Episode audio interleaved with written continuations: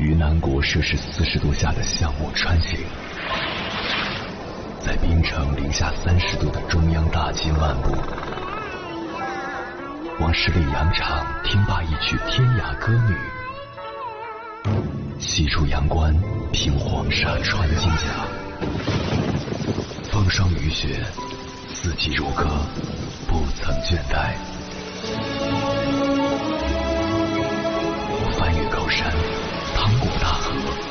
无所畏惧水深和火热，只为打破这千山万水的阻隔，与你相遇。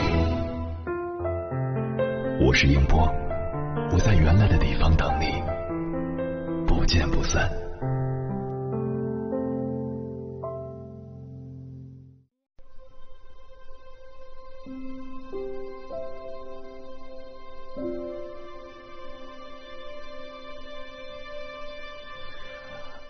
回来，各位夜行者，这里是正在直播的中国交通广播心灵夜话栏目《千山万水只为你》，深夜不孤单，我是迎波，我要以黑夜为翅膀，带你在电波中自在飞翔。无论是为了生存，还是为了热爱，工作二字占据了人一生中不小的比重。三毛说。我有一天长大了，希望做一个拾破烂的人，因为这种职业不但可以呼吸新鲜的空气，同时又可以大街小巷的游走玩耍，一面工作一面游戏，自由快乐的如同天上的飞鸟。如果不考虑收入、能力、面子等等因素，你最想从事什么工作？针对这个问题，我在朋友圈做了一个小调查，收集到了很多有意思的答案。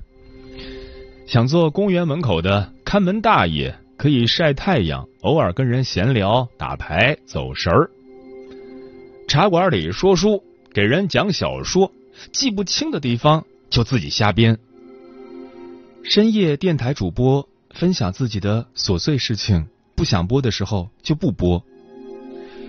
支个摊子在校园门口卖烤地瓜、摊煎饼、烤冷面都可以。开婚纱店或甜品店，看到美丽的女孩子们开心，我也开心。想做路边或者酒吧的驻唱歌手，自由的唱着想唱的歌。迪士尼乐园穿玩偶服的工作人员跟孩子们互动。扫大街的清洁工。秋天的时候，去扫满地金黄的落叶；开一间民宿，与来自各地的客人谈天说地。小卖部老板每天嗑着瓜子儿，吃着辣条，看好看的电视剧。答案里印象最深刻的是，有个人说，一直以来的梦想是做超市收银员，也说不清为什么。或许在旁人看来是一直重复着同样的工作。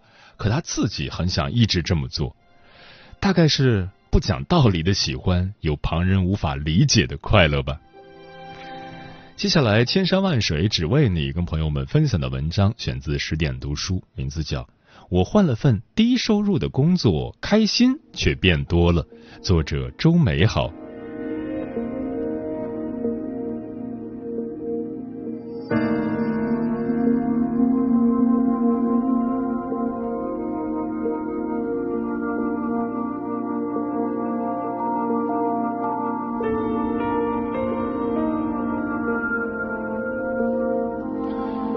你厌倦现在的工作吗？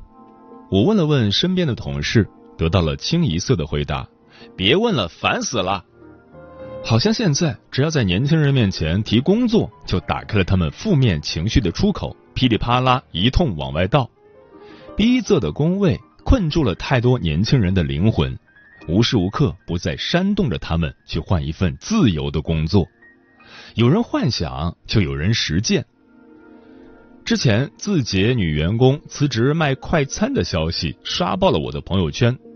她原本是大厂格子间的一名普通员工，因为厌倦了城市化的工作流程，不想再被日报、周报、月报和各种述职报告烦扰，干脆辞了职，带上围裙做起了快餐。每天工作很细碎，要买菜、洗菜、切菜、炒菜、打菜、洗碗。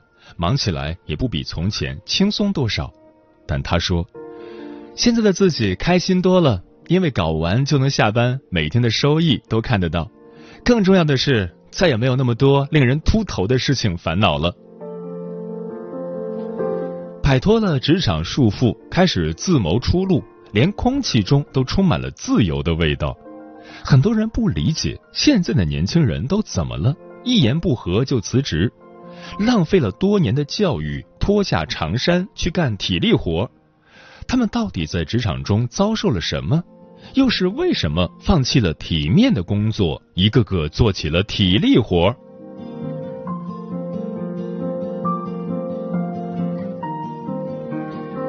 先来破除一个偏见：年轻人的工作看似体面，实际上并不轻松，尤其是心累。广告公司的李琦工作五年了，在家人眼中，我的工作很轻松，坐办公室的，风吹不着，日晒不着。但实际上，这几年的格子间生活早已让他的内心疲惫不堪。先是条条框框的束缚。按时上下班打卡自不必说，每日的日报、每周的周报、每月的月报，每件事情都要向上汇报，要走 O A，办公自动化，要跟进流程。这些制度化的东西，在占用下班的每一分钟时，也在消耗着他本就所剩不多的脑力。更不要说总是突如其来的工作了。李琦是策划岗，又单身。但凡公司举办大小活动，都得他上前助阵。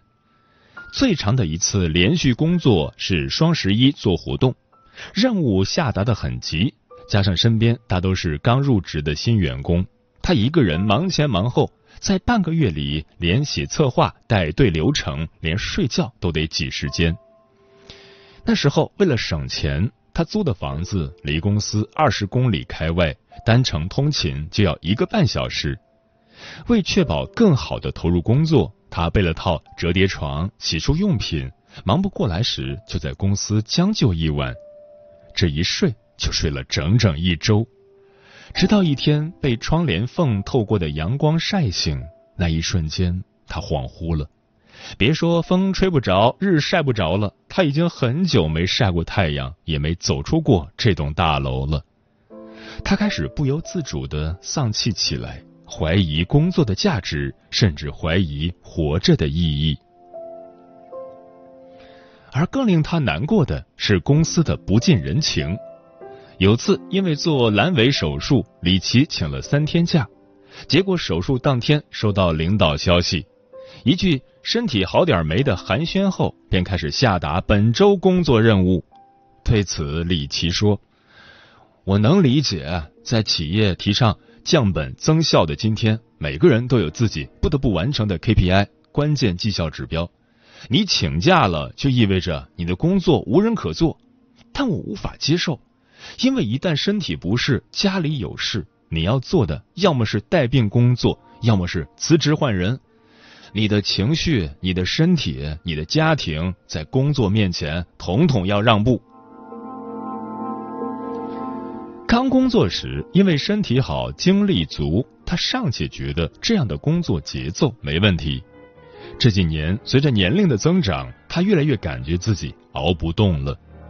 早出晚归的生活消磨着他的工作热情，重油重盐的外卖摧毁着他的身体，加上遭遇了晋升瓶颈，工资涨不上去，活儿只多不少，身体和心情也越来越垮。他不止一次萌生过离开的念头。大城市的格子间锁住了他的身体，也禁锢住了他的灵魂。他能清楚感知到自己活力的消失。这样的脑力劳动，他做得好辛苦。我的工作从不像外人眼中看起来的那么轻松。掰开像他这样都市小白领的生活，没有几个人真正乐在其中。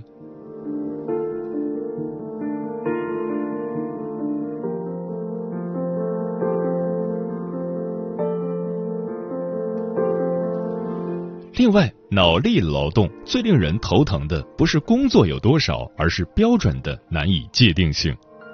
生产一百块披萨就是一百块披萨，每一块也都有自己可量化的标准，行就是行，不行就是不行。但脑力劳动不同，它的下限极低，但上限极高，它甚至都没有一个固定的标准，告诉你做成这样就可以了。这种不确定性可能会导致你昼夜不休做了好几版设计图，结果老板一句“不是我想要的”，你就得打回重做。你写了好几版策划案，结果客户一句“不好意思，我们传播方向变了”，你先前的付出就都付之东流。而在如今的互联网时代，更多时候你的业绩甚至不是以是否完成来界定的。而是以最终数据的好坏来打分的，更没有人能在最终结果确定前拍板说按我这样做，数据一定好。很多时候，你尽心尽力按照对方的要求改了五六遍稿子，写了三四个策划案，结果对方告诉你还是用第一版吧。这时你心里会怎么想？内耗就是在这个过程中产生的。你的这些劳作虽然耗费了心力，但可能客户看不到，老板不想看，在他们眼中，这些都是你能力不足产生的无效支出，到头来折磨的只是你自己。这样的情况多了，你会不会怀疑自己的价值？你会不会觉得现在的工作毫无意义？你会不会觉得所谓的高薪光鲜只是个幌子？其实你就是个提线木偶，按照别人的想法开展自己的工作，一点主动权都没有。所以你看，现在年轻人口中喊的精神内耗，不是没有道理的，更不是无病呻吟。我有个做互联网的朋友润奇，他跟我说，他的老板曾是这个行业的资深人士，能力强，要求高，很爱骂人。不管你交上去的文案、策划案写的有多用心，都逃不过老板的毒舌。长久的脑力劳动和低压环境让他情绪压抑，而且有时就算满足了老板的要求，但结果复盘时数据却低迷到让他自我怀疑。日子久了，干劲消失了，整个人哭丧着脸，每天一动不动坐在工位。看起来忙了一整天，其实一个字都没敲下。他也想放松，想不管不顾放纵一天，可每周的周报、每月的绩效考核，就像压在胸口的一块巨石，压得他没有一丝喘息的空间。工作三年，像老了十岁，头发大把掉，皮肤变差了，近视度数也加深了。润琪说。放假回家，连我妈都不认识我了，说我一个原先眼里带光的积极青年，现在一打开电脑就目光呆滞。收到工作消息的十分钟里叹了三声气。更为关键的是，我尽心尽力的付出，老板根本看不到。每季度的评比看领导心情，每年的晋升看公司营收，公司效益好了给我一千块奖金。公司效益不行，下一个裁员的就是我。甚至当公司有了更便宜的人替代时，我的饭碗说没就没。同事们时常聚在一起调侃，说公司发给我们的不是工资，而是青春的赔偿金。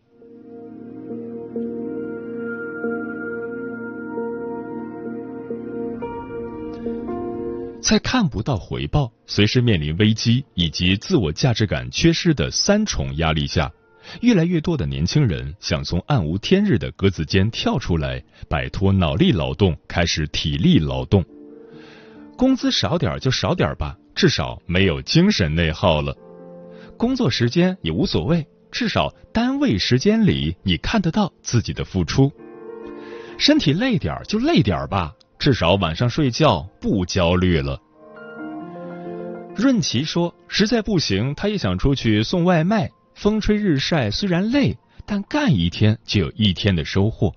每一天的工作都能有点看得到的意义。”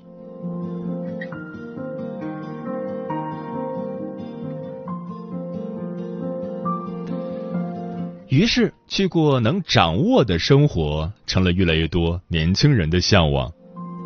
网上有一个话题：如果不考虑面子和薪资，你最想做什么工作？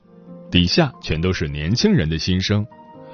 我硕士毕业，但我想去农村养鸡。我真的好喜欢看鸡吃饭啊！要是没有职业歧视，我想当路边给树修剪枝叶、给花草浇水的那种工人。我想在学校门口开一家书店加花店加奶茶店三合一的那种，可以看着书、喝着茶、赏着花，名字我都想好了，就叫雕刻时光。我想去养猪。我想看着我的猪从小小一只慢慢吃的又胖又壮，卖个好价钱。三万多条评论，每条评论都是一个被封印的灵魂和一种想要体验的人生。与以前的口嗨不一样，越来越多的人逐渐将这样的向往变成了现实。九八五大学毕业的洛洛曾是大厂的一名设计，工资高但压力大。每天从睁眼到闭眼，工作日程中写满了需求。工作这几年，他时常感叹自己活得像个老鼠。从地铁站出来，钻进写字楼；从写字楼出来，坐地铁回到城中村的家里。偶尔出来看着下午的夕阳，都觉得是一种奢侈。身心俱疲的他，在二零二二年裸辞了。辞职那段时间，他四处游玩一圈后，突然发现，原来人生不必按照一条路走到黑。世俗要求的名校毕业就进大厂，一定是对的吗？为了多挣钱压抑自己，一定是好的吗？想通这些后，他觉得自己又燃起了对生活的热情。他喜欢宠物，就给楼下的宠物店投了份简历。按照公司的要求，从头开始学习宠物美容知识。如今他已经在宠物店工作两个月了。上班通勤两分钟，加班面对的是可爱的狗狗。每月没有繁重的 KPI，也不必被 DDL 截止期限驱赶着工作。更重要的是，父母也很开心，因为他们的宝贝女儿每天都能回家了。这样的生活对于以前连呼吸新鲜空气都是种奢侈的他来说真好。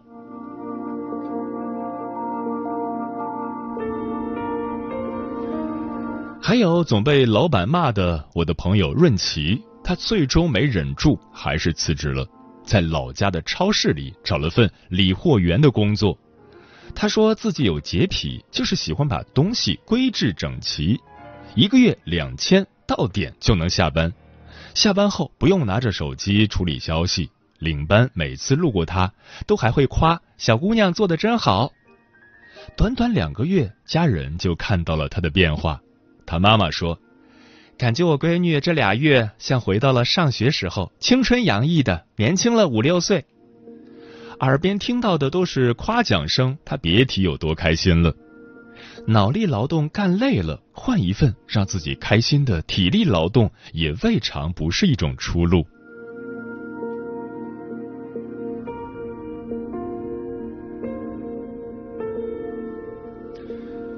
那是不是只要从脑力劳动转成体力劳动，就一定会开心呢？不一定。一条路走不通时，从不是换一条路就能解决问题的。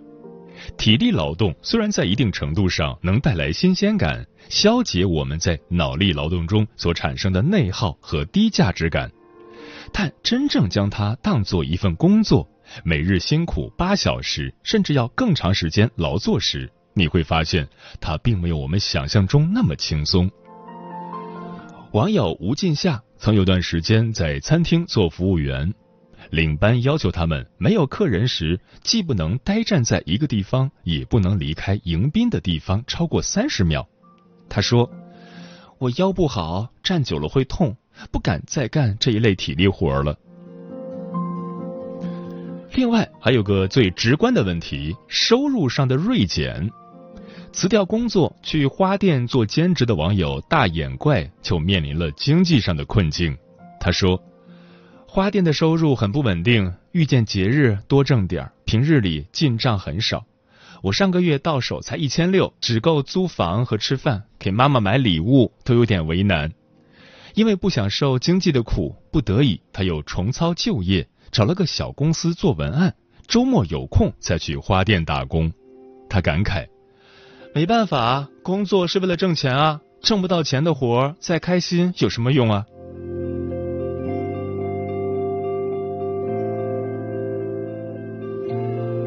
虽说人生的及时获得感更强了，大概率也能呼吸上新鲜空气了，但生活的拮据感也会扑面而来。那些做体力活的中年人，是他们真的想要卖力气吗？是为了逃脱内耗才这么做的吗？肯定不是啊，只是他们在那个阶段没了更好的选择，卖力气成了门槛最低、最易上手，也能最快获得回报的工种。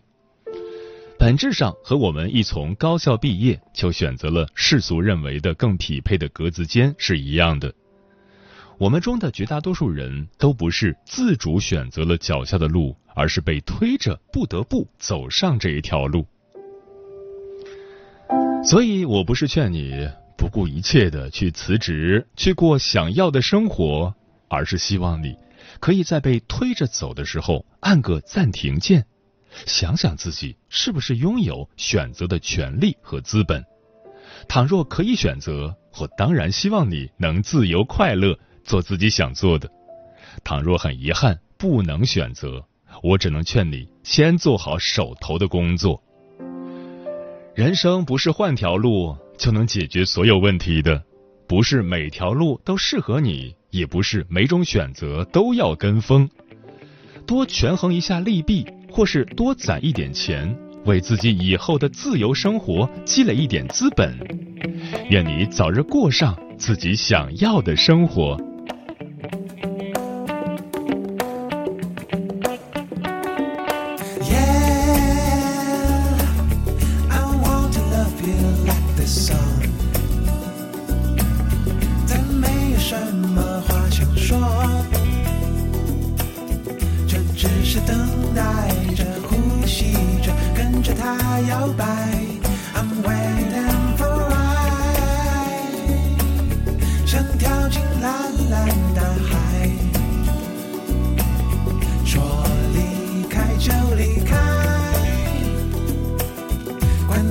sunshine.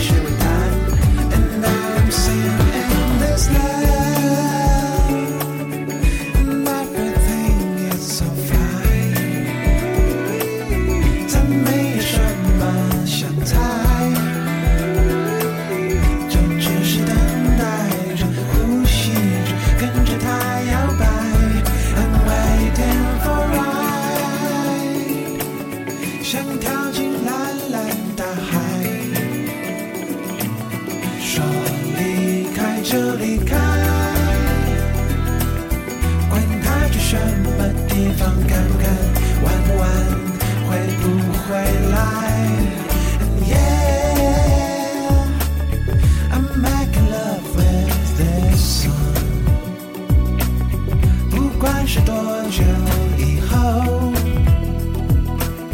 我想这一份感觉还是会还是会还是会让